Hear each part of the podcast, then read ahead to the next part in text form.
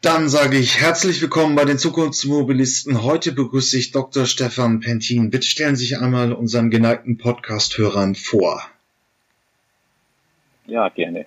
Stefan Pentin, mein Name. Ähm, ich beschäftige mich eigentlich seit jeher im Umfeld Automobil ähm, mit globalen Transformationen, Automobilhersteller, ähm, genauso mit dem Thema Mobility, wie verändert sich äh, die Automobilindustrie ähm, in den Zeiten, die wir im Moment erleben. Das sind natürlich sehr turbulente Zeiten. Ähm, von der Ausbildung her Wirtschaftsingenieur ähm, und äh, promoviert auch zu dem Thema Lean Production, was ja auch ein automotive-spezifisches Thema ist. Ähm, bei Bearing Point äh, leite ich den Bereich Automotive äh, global. Äh, wir haben bei Bearing Point äh, rund 1000 äh, Unternehmensberater, die sich im Umfeld Automotive ähm, tummeln und auch eine äh, Expertise in dem Umfeld haben. Und ja, das ist mein Aufgabenfeld und meine Methode ganz kurz. Ja, ja, es ist ja in der Automotive-Welt viel Innovation gewesen. Elektromobilität ist im Markthochlauf. Volkswagen fängt jetzt an zu produzieren. Ähm, autonomes Fahren, da gibt es sehr viele Modellvorhaben an verschiedenen Ecken der Autowelt und automobilen Welt. Und dann kam Corona. Wie ist jetzt so konkret die Lage? Wir nehmen dieses Interview am 5. Mai auf. Und langsam fangen die Bänder wieder an zu laufen. Also wir kommen in normalen Regelbetrieb in der automobilen Welt, oder? Ja, ganz so einfach ist es leider noch nicht. Ähm, wir haben verschiedene Kunden, auch Zulieferer, große Zuliefererbetriebe, die extrem stark getroffen sind. Wir haben Kunden, äh, die sagen, sie haben sowas in den letzten 50, äh, 80 Jahren nicht einmal erlebt. Ähm, da sind komplette Umsätze äh, für komplette Monate mehr oder weniger komplett weggebrochen. Ähm, und das, was wir jetzt sehen, dass, dass jetzt äh, verschiedene OEMs wieder hochlaufen, hilft natürlich und ist ein schönes psychologisches Signal und Zeichen. Aber man muss sich mal anschauen, ähm, wie groß diese äh, Produktionskapazitäten jetzt sind, auf wie viel Prozent äh, diese, diese Werke jetzt laufen. Ähm, und äh, ich glaube, das, was alle unterschätzt haben im Moment, äh, und das ist eine der größten Herausforderungen ja nicht nur im Umfeld Automotive, sondern für die gesamte Industrie, sind jetzt ähm, die Effekte ähm, der Gegenmaßnahmen, die wir jetzt zu spüren bekommen, nämlich ähm, jetzt gibt es die ähm, berühmten äh, Multiplikator, Accelerator-Effekte nach unten, das heißt die nachgelagerten äh, wirtschaftspsychologischen Effekte. Ähm, kaum jemand, äh, der im Moment vom Arbeitsplatz bedroht ist ähm, oder Angst hat, seinen Arbeitsplatz zu verlieren, ähm, wird aktuell sehr viel Geld in äh, ein, ein teures Fahrzeug investieren, sondern wird im Zweifel ähm, ja, sein, sein Pulver trocken halten. Und, und diese Effekte führen nach wie vor äh, dazu, auch wenn jetzt äh, einzelne OEMs auch wieder hochfahren, natürlich ist das ein schönes Zeichen, aber äh, diese Effekte, die kommen noch und die werden so lange da sein, solange wir die Unsicherheit äh, in der Gesamtwirtschaft haben, ähm, und das ist natürlich für die Automotiv, äh, für die Automobilhersteller äh, eine extrem große Herausforderung. Darf ja nicht vergessen, ähm, das ist ja nicht die einzige Herausforderung. Wir treffen ja auch auf Hersteller, die ohnehin ähm, jetzt in dem Spagat stehen, gleichzeitig ähm, in neue Technologien zu investieren, ähm, gleichzeitig aber ähm, die herkömmlichen Antriebsformen weiter zu supporten ähm, und, und, und weiter zu entwickeln. Das heißt, äh, wir haben ohnehin eine angespannte Situation und auf diese angespannte Situation kommt jetzt noch ähm, das Corona und äh, die Wirkungen auch der Corona-Gegenmaßnahmen on top. Das ist wirklich äh, äh wir, ein, ein historischer Einschnitt, den wir im Moment erleben. Ja, historisch ist der richtige Begriff. Ähm, sind ja jetzt Zahlen im Raum. Bundeswirtschaftsministerium hat ein äh, Negativwachstum von minus sechs Prozent postuliert. Ich habe auch schon von der OECD Extremschätzungen gesehen, dass es minus 30 Prozent wird. Gibt es da jetzt schon auch irgendwo eine plausible Hochrechnung, wo der Neuwagenabsatz dieses Jahr, vielleicht noch das nächste Jahr sein wird? Die üblichen drei Millionen Fahrzeuge im Absatz sind wahrscheinlich nicht mehr in diesem Jahr darstellbar, oder? Das ist ganz sicher nicht mehr darstellbar. Ähm, die aktuellen Schätzungen ähm, gehen von einer Bandbreite zwischen 15 und 30 Prozent Rückgang weltweit aus. Man kann sich dann nochmal überlegen, ähm, wie das Ganze sich regional verteilt. Äh, das ist sicherlich auch nochmal eine Frage. Ähm, in China gibt es ja neuerdings etwas Licht am Ende des Tunnels äh, mit äh, Nachholeffekten, die, die auch da tatsächlich kommen mittlerweile. Also da ist es jetzt so, dass, ähm, dass eine gewisse Erholung stattfindet. Das muss man natürlich auch sehen. Die waren sicherlich ein, zwei, drei Monate zum Teil äh, vor den westlichen Ländern.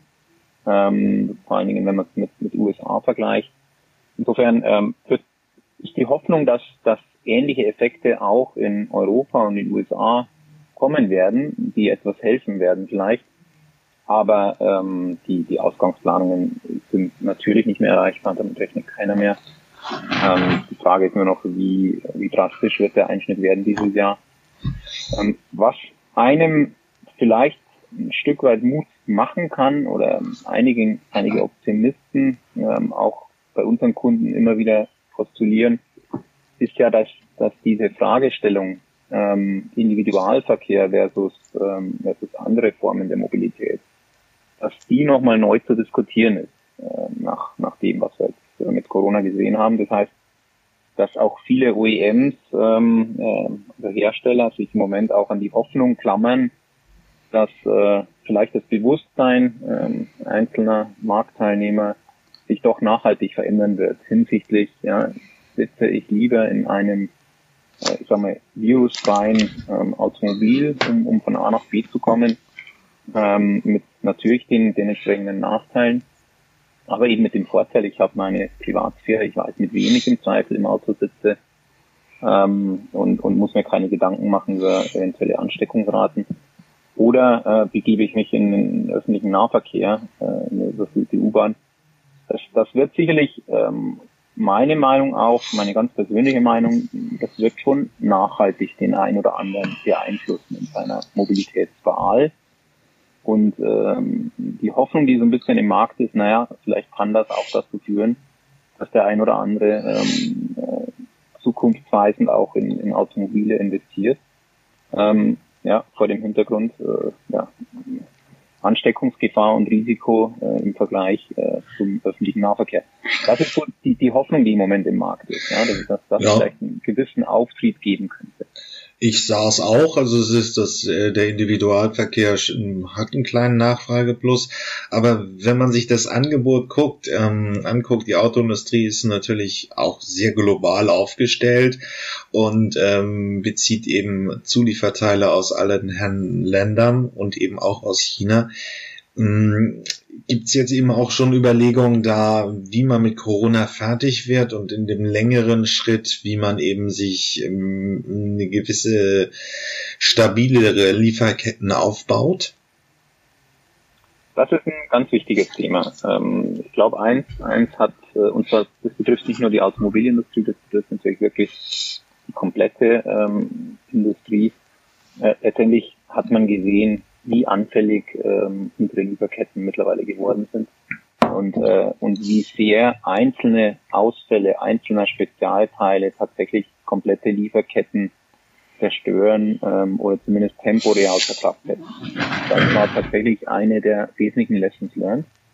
Und das ist sicherlich auch eine zweite Entwicklung, die, äh, die im Moment absehbar ist, äh, dass, dass mehr und mehr ähm, Hersteller, aber auch Zulieferer versuchen, sich unabhängiger zu machen von ähm, den internationalen Wertschöpfungsketten äh, und, und mehr in Richtung äh, nationale Produktion investieren werden.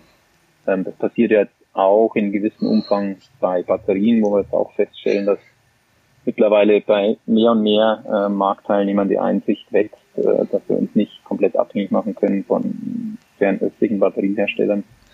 Ähm, und ähnlich ist es bei vielen anderen Komponenten, wo, wo die Frage, ähm, ja, wo produziere ich mein, mein Teil, meine Komponente, sicherlich nochmal neu hinterfragt werden wird. Also da, da erwarte ich auf jeden Fall auch äh, Bewegung. Aber äh, solche Umstellung der Lieferketten, das würde auch Jahre dauern. Es ist nur sehr schwer, jetzt im Corona-Schock umzusetzen, oder? Das muss nicht sein. Ähm, das muss nicht zwingend sein. Natürlich, wenn Sie jetzt eine komplette äh, Produktionskapazität äh, nach Deutschland verlagern oder nach, nach Europa verlagern, die vorher in Asien war, dann, dann ist das natürlich ein gewisser Invest. Man darf aber auch nicht vergessen, ähm, dass viele Hersteller aktuell auch Kapazitäten frei haben. Das heißt, ich gehe nicht davon aus, dass sie für jede Rückverlagerung jetzt äh, definitiv einen, einen Werksneubau oder ähnliches, äh, was ja dann wirklich äh, mittelfristige Projekte sind, anstoßen müssen, sondern dass sie, dass sie durchaus vorhandene Produktionskapazitäten in Europa anders nutzen können. Das ist eine ganz äh, legitime Vorgehensweise. Wir haben jetzt im Moment Absatzrückgänge, die Werke sind nicht ausgelastet. Ähm, da stehen mitunter Werkshallen leer die anderweitig genutzt werden können. Ähm, und da ist es sicherlich mit dem Know-how, was, was unsere, unsere Hersteller und, und unsere Zulieferindustrie hat, möglich, relativ schnell auch ähm, Produktion nach Deutschland zu verlagern. Also das muss nicht unbedingt äh, wirklich mit äh, strukturellen Maßnahmen ähm, ja, aber das sind jetzt ja Punkte, die ähm, eigentlich jede Industrie trifft. Die Corona-Lage erfasst ja die Gesamtwirtschaft. Problematisch ist ja jetzt nur, die Autoindustrie verarbeitet gerade noch das, die äh, Etablierung der Elektromobilität. Allerdings sind alle großen Hersteller schon so weit, wirklich eigene Fahrzeuge zu haben und der Markthochlauf ist immer noch sehr klein, aber es geht langsam los. Dann ist das große Thema des automatisierten Fahrens. Ähm, es sind ja schon letztes Jahr große Allianzen geschmiedet worden. Der Kapitalbedarf für diese Technologie ist aber auch immens. Und dann gibt es immer mehr auch ähm, die Frage, ob noch andere Nutzungsformen wie Mobility as a Service und so weiter eine Rolle spielt. Also der, ähm, das trifft die Autoindustrie dieser, dieser, ähm, diese Pandemie auch zur Unzeit, weil einfach sehr viel investiert werden muss. Exakt richtig, ja. Genauso ist es, das, das meinte ich auch vorhin. Ähm, wir treffen jetzt auf eine äh, im Prinzip schon leicht angeschlagene, ähm, in manchen Fällen schon etwas stärker angeschlagene Automobilindustrie. Und, und jetzt kommt Corona on top und das ist tatsächlich eine große Herausforderung, die mitunter auch an, an die Existenz gehen wird bei einigen Unternehmen. Äh, sicherlich jetzt weniger bei den großen OEMs, die wir sehen, aber auch da kann es natürlich zu Konsolidierungen kommen, ähm, zu stärkeren Formen der Zusammenarbeit, ähm, um, um mit diesen Herausforderungen umzugehen. Ähm, was jetzt die Elektromobilität angeht, ja. ähm, da haben wir gerade auch eine, eine Studie bei Bearing Point ähm, lanciert und die Ergebnisse liegen vor. Ähm, es ist tatsächlich so, ähm, dass die allermeisten Befragten in dieser Studie erwartet haben, äh, vor allem die Unterscheidung, ist äh, ein Mehr an Elektromobilität wünschenswert und Frage A und Frage B halten Sie es für realistisch. Ähm, das war ziemlich ernüchternd, was, was da herauskam. Letztendlich ähm, halten die allermeisten Befragten, äh, und es war eine relativ große Studie, halten die allermeisten Befragten es für nicht sehr realistisch, dass ähm, jetzt flächendeckend die Elektromobilität in den nächsten äh, Jahren den Durchbruch schaffen wird. Im Sinne von, äh, es werden irgendwann mehr Elektromobile Mobile verkauft als konventionelle Antriebe. Da sind die meisten die meisten äh, Konsumenten im Moment sehr skeptisch. Und da kann man sich natürlich jetzt die Frage stellen, woran liegt das? Ähm, meine persönliche Meinung oder unsere Meinung jetzt auch aus vielen Gesprächen ist, ähm, dass im Moment so ein bisschen die Politik ähm, ja, äh, versucht, die Leitplanken zu setzen und die Rahmenbedingungen in Richtung Elektromobilität zu setzen die Automobilindustrie auch gar keine andere Wahl hat aufgrund der regulatorischen äh, Vorgaben, was jetzt Absatznormen betrifft, ähm, auch in, in diese neuen Technologien massiv zu investieren. Und das sehen wir jetzt ja auch, dass sehr viele neue Modelle auf den Markt kommen. Ich glaube aber, die, die, die wirklich große Herausforderung äh, oder die, der Proof of Concept, wenn man, wenn man so will, äh, wird jetzt sein, ob der, ob der Konsument tatsächlich ähm, auch willens ist, diesen Weg mitzugehen. Ich meine, das eine ist die Politik, das andere sind die Hersteller, das dritte ist der Konsument. Und, und am Ende entscheidet immer noch der Konsument bei allen Förderungen, die wir im Moment sehen. Und da ist schon noch eine große Skepsis da. Und ähm, die Skepsis ist zum Teil ähm, schwer nachvollziehbar, aber die rührt zu einem großen Teil daher, dass einfach ein, ein Konsument im Moment Befürchtungen hat, äh, was Reichweite angeht. Äh, da gibt es die üblichen, üblichen Sorgen. Was passiert denn, wenn ich jetzt mal auf einem längeren Trip äh, unterwegs bin ähm, und ich weiß nicht, ob in dem Moment eine Elektrotankstelle frei ist ähm, und, und muss vielleicht dann bleib eventuell liegen oder muss irgendwie einen großen Umweg nehmen, um an die nächste äh, Tankstelle zu fahren. Das heißt, ähm, ja, die Ladeinfrastruktur ist bei weitem noch nicht da, wo sie sein muss. Ähm, die Reichweiten sind auch noch nicht da, wo sie sein müssen. Äh, let's face it, wenn ich mit dem, wenn ich mir heute einen Diesel voll tanke, komme ich 1000 Kilometer oder mehr. Äh, mit einem Elektrofahrzeug schaffe ich das äh, bei weitem noch nicht. Äh, und habe dann noch das Problem, dass ich nicht weiß, ob und, und wo ich vielleicht nachtanken kann. Und das ist, das ist zum großen Teil ähm, psychologischer Effekt, weil mehr als 95 Prozent der Fahrten, ich glaube sogar weit mehr als 95 Prozent der täglichen Fahrten gehen nicht weiter ähm, als äh, 100 Kilometer. Äh, die meisten sogar deutlich kürzer. Das heißt, die allermeisten Fahrten könnten natürlich mit einem Elektrofahrzeug schon heute abgedeckt werden, aber der, der Konsument ist, glaube ich, gedanklich zum einen noch nicht so weit und er will vielleicht auch die Flexibilität haben, von heute auf morgen auch zu entscheiden, ich fahre jetzt eine längere Strecke und muss mir nicht im Vorfeld überlegen, schaffe ich das überhaupt dort. Und, und das ist, das ist, glaube ich, noch die große Herausforderung, die, die vor uns steht, zu sehen, ob, ob der Kunde diesen Weg mitgeht oder nicht. Ähm, für die Automobilhersteller ist es leider so, die, äh, die Investition ist getätigt oder die, die Investitionen müssen finanziert werden.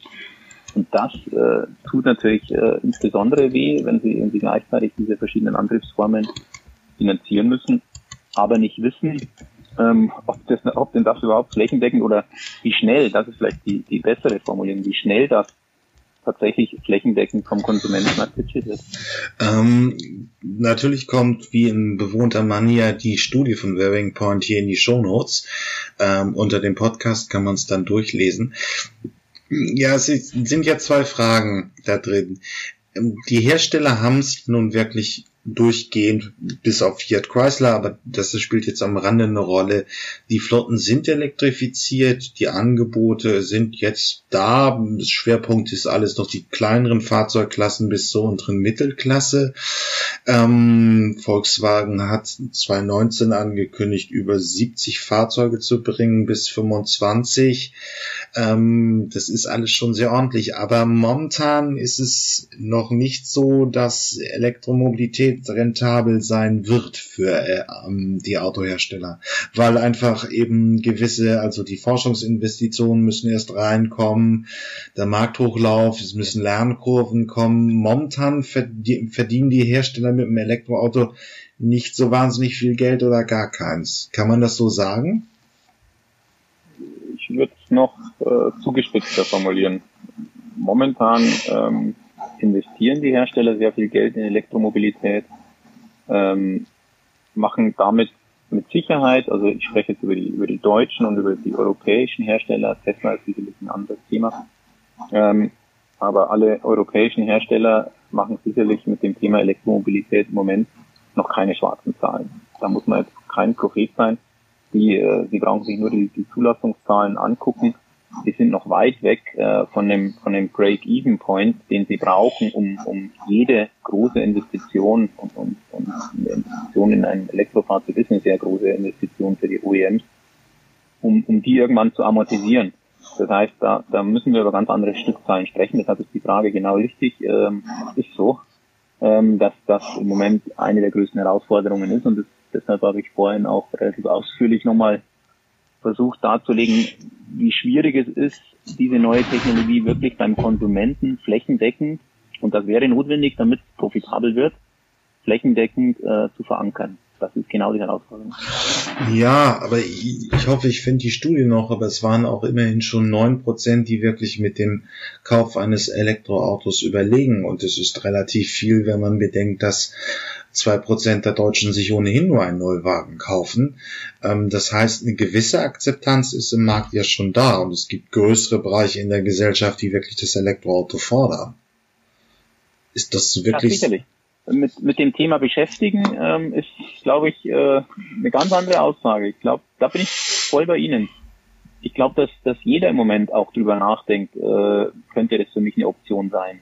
Nur Fakt ist, man muss sich dann die Zulassungszahlen aktuell anschauen und auch ähm, in den letzten Jahren angucken, ähm, dass der Boost, so wie man ihn sich erhofft hat und auch das Ziel, was ja irgendwann mal von der Bundeskanzlerin aufgerufen wurde, ähm, dass das ja äh, mit einer Million Elektrofahrzeugen, dass das ja äh, nicht erreicht wurde und, und bei weitem nicht erreicht wurde. Ähm, und man darf ja nicht vergessen, es hilft ja nicht, wenn, wenn, wenn jetzt zehn Prozent der Fahrzeuge Elektrofahrzeuge wären, was ja schon eine große Zahl wäre der neu verkauften Fahrzeuge. Ähm, aber um wirklich eine Investition rentabel zu machen, äh, müsste es tatsächlich eigentlich in eine ganz andere Dimension gehen, um, um wirklich dann richtig Geld mit einer neuen Technologie zu verdienen. Ähm, da werden bei den allermeisten Projekten ganz andere Stückzahlen gerechnet und da sind wir noch meilenweit von entfernt. Also ich will jetzt nicht so schwarz malen. Ja. Meine Hoffnung wäre auch, meine Hoffnung wäre logischerweise auch, dass äh, die Konsumenten mehr, mehr mehr umschalten und das tun sie sicherlich auch. Das ist ja auch unbestritten. Aber bei allen Wachstumsraten, die man sich anguckt, muss man sich auch anschauen, auf welcher Basis finden diese Wachstumsraten statt und wie gering ist im Moment noch das, äh, die, sind die Zulassungszahlen im Vergleich zu konventionellen Antrieben. Ähm, und das ist im Moment tatsächlich noch ernüchternd und man kann nur hoffen, dass äh, die Kunden mehr und mehr investieren äh, und, und, und verstehen, dass das eine Investition auch auf die Zukunft unseres Planeten ist, gar keine Frage. Und man muss auch hoffen, dass die äh, Reichweiten und die Infrastruktur ähm, in den Städten, aber auch auf dem Land mitzieht. Weil wenn das nicht passieren wird, dann wird auch äh, der flächendeckende Umstieg nicht, nicht passieren. Das äh, ist, glaube ich, jedem klar. Wenn Sie, wenn Sie heute von A nach B fahren und äh, Sie wissen nicht, wo Sie, wo Sie eine Möglichkeit bekommen zu laden, äh, und wenn Sie, wenn Sie vielleicht eine Lademöglichkeit finden, wissen Sie nicht, ob die Ladesäule gerade besetzt ist oder ob vielleicht fünf andere noch dahinter warten, um Ihr Fahrzeug zu laden und Sie haben keine Planungssicherheit, wenn Sie von A nach B fahren. Äh, das ist im Moment noch für die allermeisten Kunden klares No-Go. Und das ist, glaube ich, nicht so einfach, äh, das wird nicht so einfach in den nächsten Monaten äh, und, und wird auch in den nächsten Jahren eine Herausforderung sein, äh, diese ganze Infrastruktur so bereitzustellen, dass der Konsument wirklich flächendeckend davon überzeugt ist, ja, das ist meine Option in Zukunft. Aber ich meine, es war ja auch einfach das Preisargument. Also 2018 haben es die asiatischen Hersteller geschafft, wirklich im, im direkten Kostenvergleich Verbrenner, ähm, Elektroauto ins Plus zu kommen. Da, von da an lohnt es sich, das elektrische Auto zu fahren. Das ist jetzt bei Volkswagen auf der Kippe. Ich habe da noch nicht wirklich präzise Zahlen gesehen. Also langsam wird es ja auch einfach für den Kunden ein Preisvorteil, elektrisch zu fahren. Das hat's ja auch noch nicht gegeben. Also es ist ein bisschen, richtig. wir haben, wir haben es jetzt kritisch gesehen, es ist jetzt richtig. Und ja, was ist ja auch ein bisschen so der Teil meines Jobs hier, ähm, Volkswagen hat schon 22, im Sommer letzten Jahres 22.000 Neuanmeldungen für die drei Reihe gehabt. Gut, vom Golf setzen sie 200.000 in Deutschland alleine ab. Das sind noch kleinere Größen, aber ein bisschen was tut sich ja auf jeden Fall schon. Es ist ja auch die Frage, in welchen Szenarien man Elektroautos einsetzt. Richtig. Also nochmal, äh, natürlich tut sich etwas. Es tut sich leider nicht so schnell, wie, wie man es hofft. Mhm. Äh, nichtsdestotrotz ist der Weg, glaube ich, klar. Und es wird meines Erachtens auch keinen Weg zurückgeben. Ähm, das, das glaube ich nicht. Äh, die einzige Frage ist, wie schnell schaffen wir es wirklich flächendeckend umzustellen und sind leider noch ein paar Hausaufgaben zu machen. So ehrlich müssen wir sein. Ähm, und wenn die gemacht sind, dann wird auch die breite Masse umsteigen. Glaube ich ganz sicher. Ähm, weil dann, wie Sie richtig sagen, sobald das auch für den individuellen Konsumenten ein monetärer Vorteil sein wird, ein klar bemessbarer monetärer Vorteil, zum Beispiel einfach ähm, geringere laufende Kosten eines Fahrzeugs, vielleicht auch geringere Anschaffungskosten, vielleicht auch irgendwann äh, wertstabilere Fahrzeuge, das wäre auch eine große Angst, die viele Konsumenten haben, dass äh, die Batterien vielleicht nach ein paar Jahren äh, nicht mehr die Leistung halten, die sie, die sie Anfang äh, versprochen haben. Und wenn diese ganzen Themen weg sind, dann wird auch die breite Masse umsteigen. Aber wie gesagt, die Hausaufgaben müssen gemacht werden. Da geht natürlich ein großer Appell auch an die Politik, die die richtigen Rahmenbedingungen setzen muss. Äh, Kaufanreize alleine reichen nicht. Äh, es muss auch die Infrastruktur nachgezogen werden. Ähm, das ist richtig, aber jetzt wäre es wahrscheinlich in der Krise auch relativ schlau, die Bereiche ähm, zu forcieren, meinetwegen durch eine staatliche Förderung, vielleicht auch nicht, ähm, in denen sich Elektromobilität schon einfach rechnet, auch einen geldwerten Vorteil bedeutet. Das wären ja zum Beispiel verschiedenste Logistikanwendungen. Das hat man ja nun bei Speed Scooter auch gesehen, ähm, dass es in Innenstadtverkehr sehr gut einsetzbar ist. Klassisches Profil eben, also ähm, kleine Tagesfahrleistung, häufige Wiederholungen da ist der elektrische Antrieb einfach überlegen und da könnte natürlich irgendwo auch nochmal ein Hebel sein, den man einsetzen könnte. Das, das denke ich auch. Also den, den, das ist der typische Anwendungsfall, den Sie genannt haben. Ähm, mhm. Kurze Wege, regelmäßige äh, Fahrstrecken und das ist sicherlich, ähm, das ist sicherlich der allererste Teil ähm, aller Konsumenten, die umsteigen, die ja jetzt auch schon umsteigen und, und wo man sich natürlich den, den ersten Schritt jetzt verspricht. Gar keine Frage. Die Förderungen gibt's ja auch, äh, zumindest jetzt äh, Deutschland. Was man sich natürlich äh, wünschen könnte, ist, ähm, das ist generell auch nochmal mh, hm, vielleicht ein Appell an europäische Politiker, wenn man sich im Moment anguckt, was in der Welt passiert und man fragt sich, wieso Asiaten, ähm, beispielsweise China, in manchen Dingen einfach deutlich schneller ist. Ähm, ja, ist sicherlich auch ein Punkt. Ähm, in, in, in China ist es relativ einfach, ein zentralistisch geführter Staat mit 1,5 Milliarden Menschen. Ähm, da ist relativ einfach, von heute auf morgen äh, die Elektromobilität einzuführen. Ja, da ähm, haben sie relativ wenig Widerspruch. Ähm, und sie haben vor allen Dingen, ähm, sie haben einheitliche Rahmenbedingungen für einen sehr, sehr großen Markt.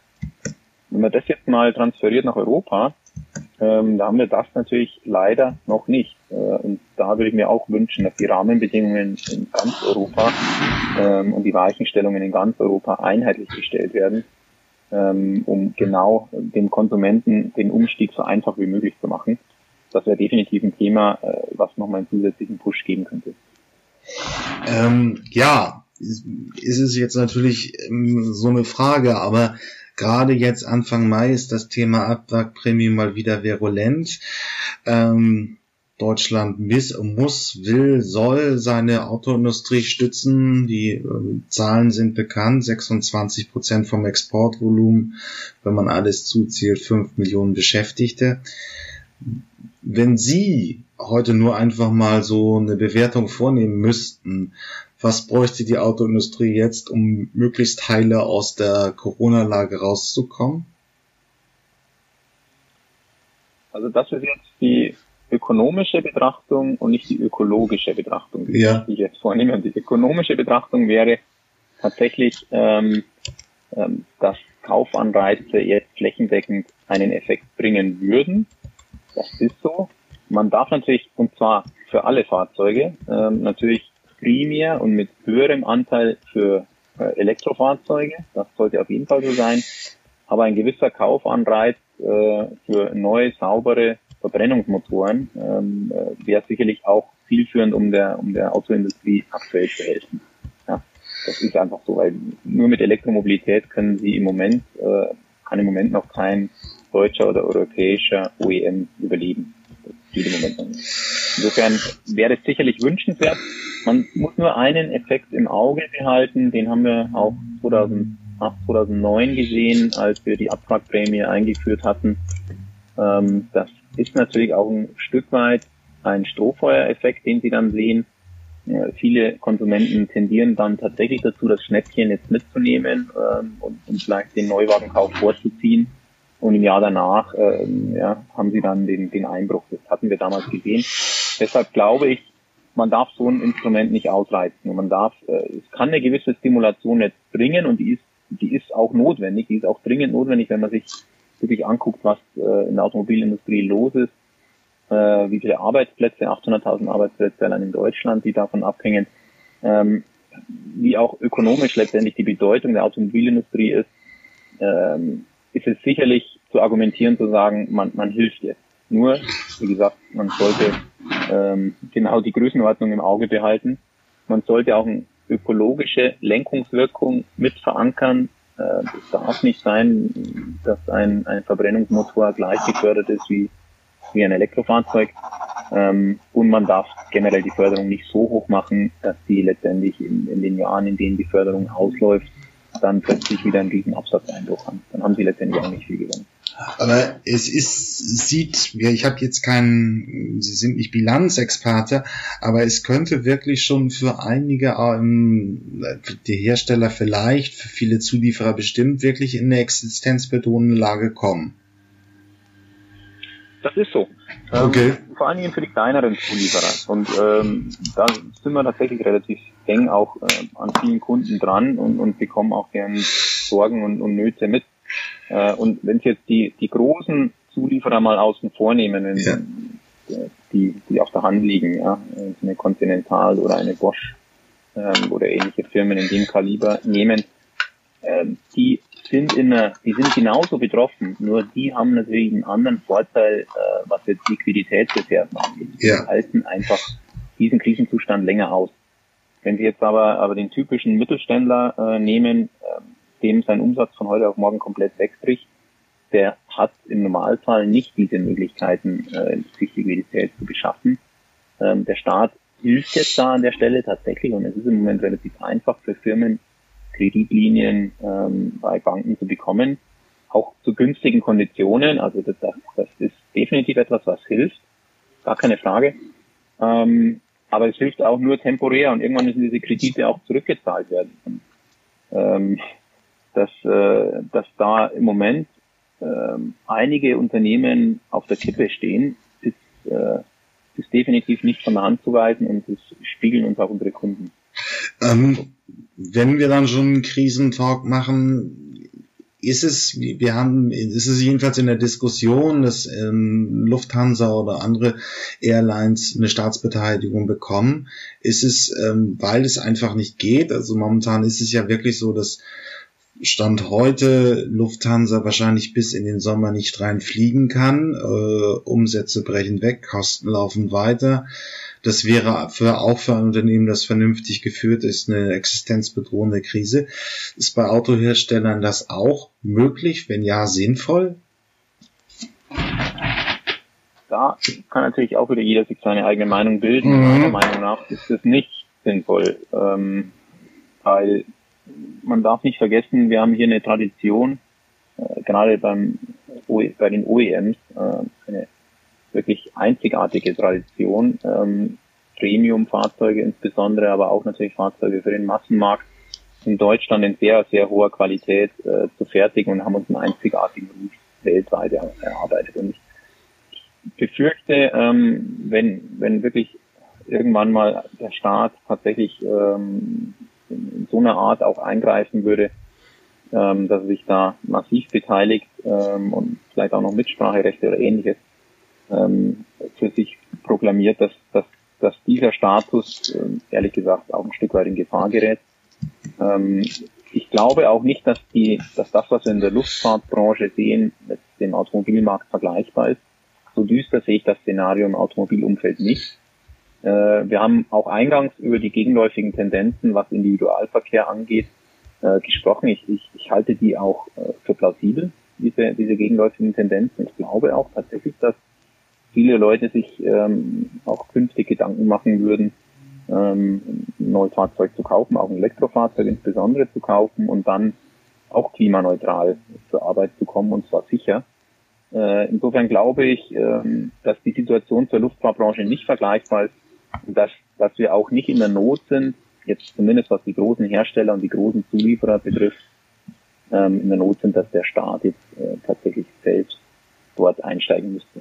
Ich glaube, das, was richtig gemacht wurde, ist letztendlich das äh, sicherzustellen, dass jetzt Kredite genommen werden können, ähm, dass das Geld äh, letztendlich da ist, auch zu günstigen Konditionen genommen werden kann. Also definitiv ähm, der richtige Schritt und äh, bei den kleineren, bei den mittleren und kleineren Unternehmen, die jetzt wirklich existenzgefährdet gefährdet sind, ähm, kann ich mir ehrlich gesagt auch einen staatlichen Eingriff schwer vorstellen. Ja, das. Ich glaube, auch da hilft besser die Rahmenbedingungen zu, zu setzen. Da wäre tatsächlich jetzt ein Anreiz das Richtige, auch die, die Nachfrage jetzt wieder zu stimulieren. Ähm, Umsätze sind immer das allerbeste Mittel, um, um letztendlich eine Firma ähm, am, am Überleben zu halten. Und äh, das wäre meines Erachtens die richtige, das richtige Ende jetzt zu helfen. Die Umsätze müssen stimuliert werden. Ähm, von staatlichen Eingriffen halte ich an der Stelle in der Automobilindustrie sehr viel. Ja, da haben wir ja auch nicht so gute Erfahrungen mit dem Trabant gemacht. ja, äh, die Assoziation kommt einem da ja hoch. Aber dann zum Abschluss.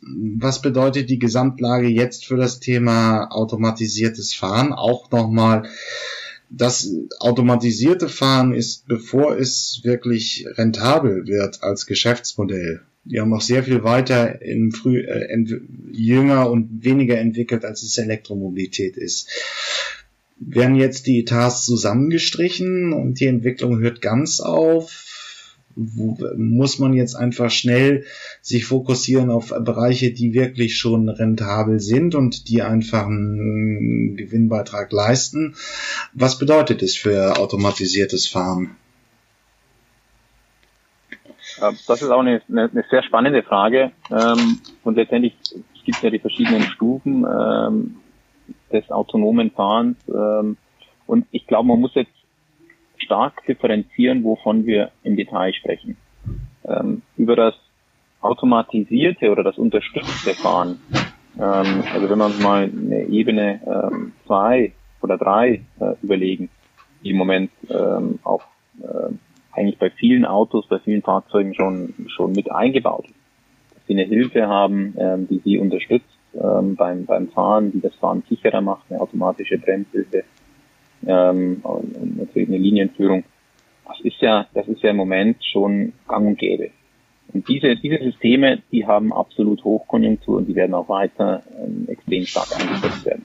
Ich glaube, wo wir ein Stück weit Ernüchterung haben, ist wirklich beim, beim vollautonomen Fahren da ist es tatsächlich so, ähm, dass es ja deutlich ähm, aggressivere Prognosen gab, noch äh, vor einigen Jahren, wie schnell sich das autonome Fahrzeug durchsetzt. Ähm, jetzt haben wir alle gesehen, was äh, in den USA ähm, passiert ist ähm, mit, mit Google, beziehungsweise der Google-Tochter, äh, und mit den Unfällen, die wir auch bei Tesla erlebt haben. Ähm, also das hat tatsächlich eine gewisse Ernüchterung gebracht.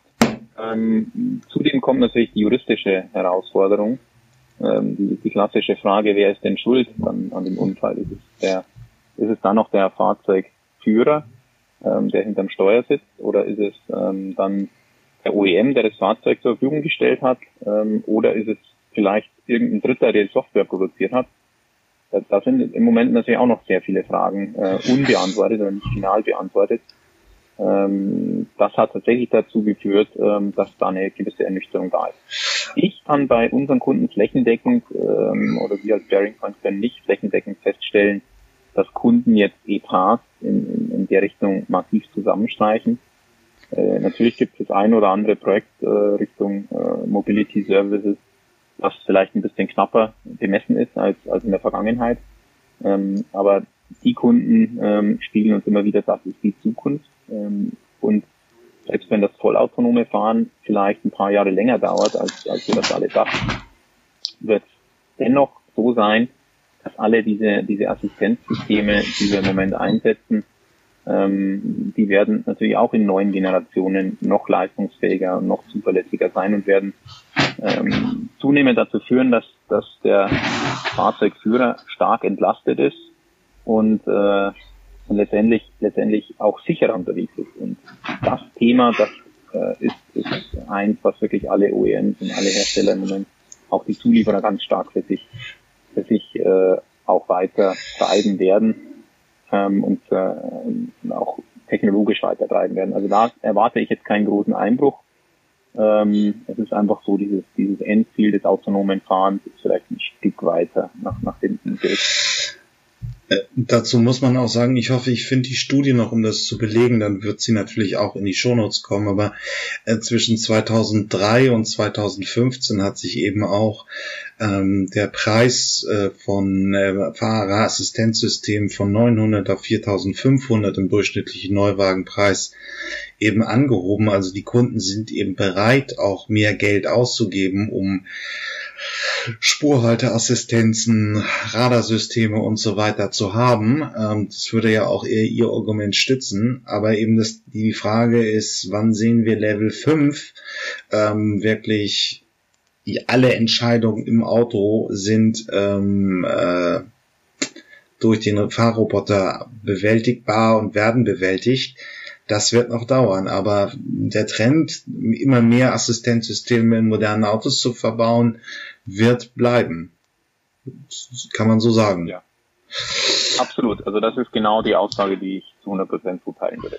Ähm, aber wenn man es dann noch weiter guckt, wenn wir jetzt die ersten Projekte, Susanne Schuld von der BVG war ja da, ähm, wo wirklich schon ähm, Roboter-Taxis, nennen wir sie mal so, eingesetzt werden in, in Großstädten.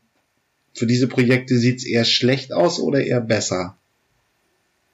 Wenn wir wirklich so. In dem Umfeld, in dem Umfeld äh, haben wir natürlich auch eine große Herausforderung.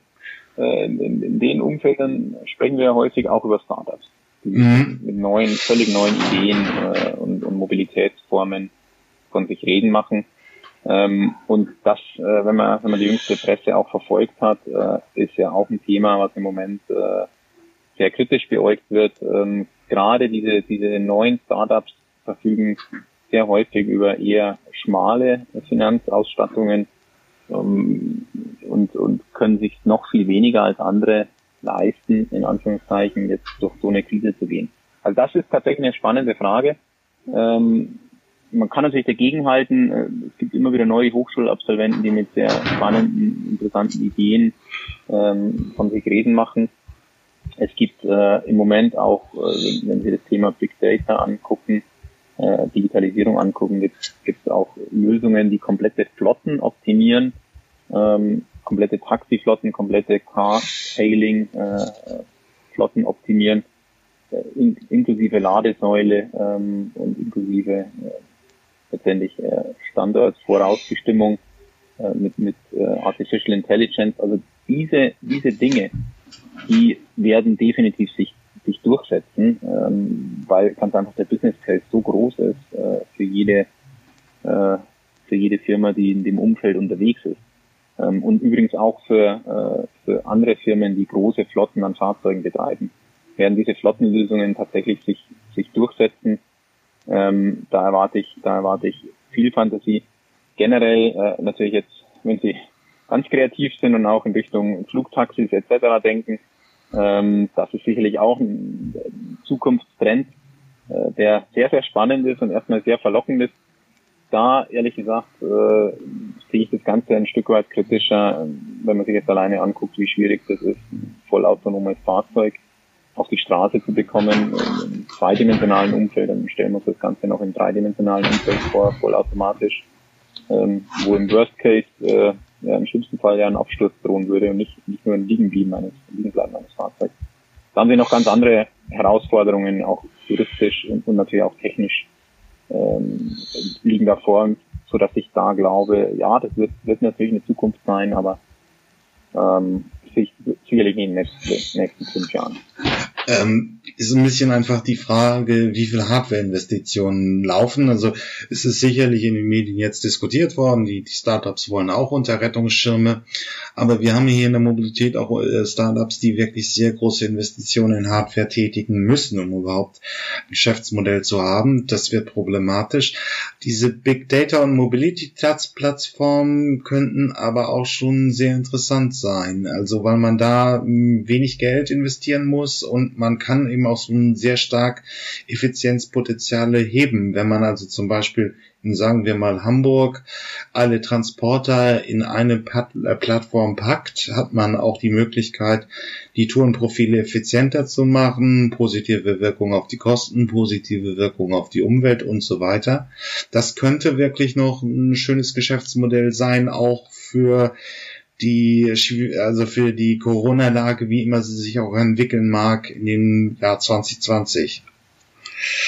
Absolut. Und es geht ja nicht nur darum, auch Personen zu befördern, sondern ähm, ähm, es geht natürlich auch darum, Waren zu befördern. Und, äh, und letztendlich, wenn Sie sich angucken, ähm, wie die durchschnittlichen Füllgrade ähm, der Lkw auf den Straßen aktuell aussehen, dann wird einem relativ schnell klar, wie groß das Potenzial ist, ähm, hier noch zu optimieren. Und das sind ja auch Bereiche, wo auch viele unserer Kunden mit uns zusammen schon investieren, ähm, um auch äh, letztendlich dort über eine intelligente Vernetzung äh, eine ganz andere Auslastung, durchschnittliche Auslastung dieser Fahrzeuge ähm, hinzubekommen. Und da ist tatsächlich ein sehr großes Potenzial. Äh, wir haben das mit 20 Prozent und mehr eingeschätzt.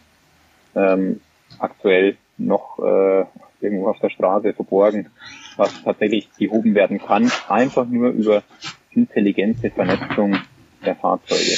Und das Gleiche kann man sich natürlich, wie Sie richtig sagen, auch im Personenverkehr vorstellen. Ähm, ja, Stichwort, Sie sitzen äh, in vielleicht einem, irgendwann mal in einem autonomen Fahrzeug, aber vielleicht auch in einem nicht autonomen Fahrzeug, ähm, haben eine ähnliche Strecke äh, wie vielleicht jemand anders. Äh, und die Frage ist, ja, fährt das Taxi mit Ihnen alleine oder nimmt auf dem Weg noch jemand oder auch etwas mit? Ähm, das, das gibt es ja auch schon in, in der Praxis, äh, wenn man sich die, die Ride-Hailing-Angebote anguckt. Äh, nur ist, ist das, was es in der Praxis gibt, noch, noch lange nicht voll ausgereift und noch lange nicht so weit, dass man alle Potenziale, die man in Richtung Artificial Intelligence auch dort hat, also Richtung künstlicher Intelligenz, ähm, um, um wirklich das volle Potenzial auszuschöpfen. Auch da sehen wir noch erhebliches äh, zukünftiges Potenzial. Ja, Herr Dr. Pentin, bleibt mir nur übrig, mich zu bedanken. Was möchten Sie uns noch auf dem Weg in die Zukunftsmobilität mitgeben? Ja, das Gespräch hat Spaß gemacht. Vielen Dank. Äh, ich glaube, wir haben äh, eine sehr interessante Zeit im Moment, äh, die wir erleben. Und ich glaube, jeder, der irgendwo in der Automobilindustrie unterwegs ist, sollte nicht nur die negativen Seiten sehen, ähm, die im Moment natürlich überwiegen Richtung Corona, sondern sollte wirklich auch das zukünftige Potenzial sehen, ähm, was wir, was wir vor uns haben. Der Wandel ist immens der Wandel bietet immense neue Chancen für neue Marktteilnehmer, ähm, äh, sei es jetzt Startups, sei es aber auch kreative Mitarbeiter. Ähm, also ich sehe die Situation lang nicht so schwarz, wie, wie das manchmal in den Medien ähm, gesehen wird. Ja, wir, haben, wir gehen jetzt durch ein Tal, aber ich sehe auch ähm, am Ende des Tals tatsächlich eine Zukunft, ähm, die hohes Potenzial und hohe Chancen für uns alle mit. Auf die sollten wir fokussieren. Ja. Wunderbar, vielen Dank.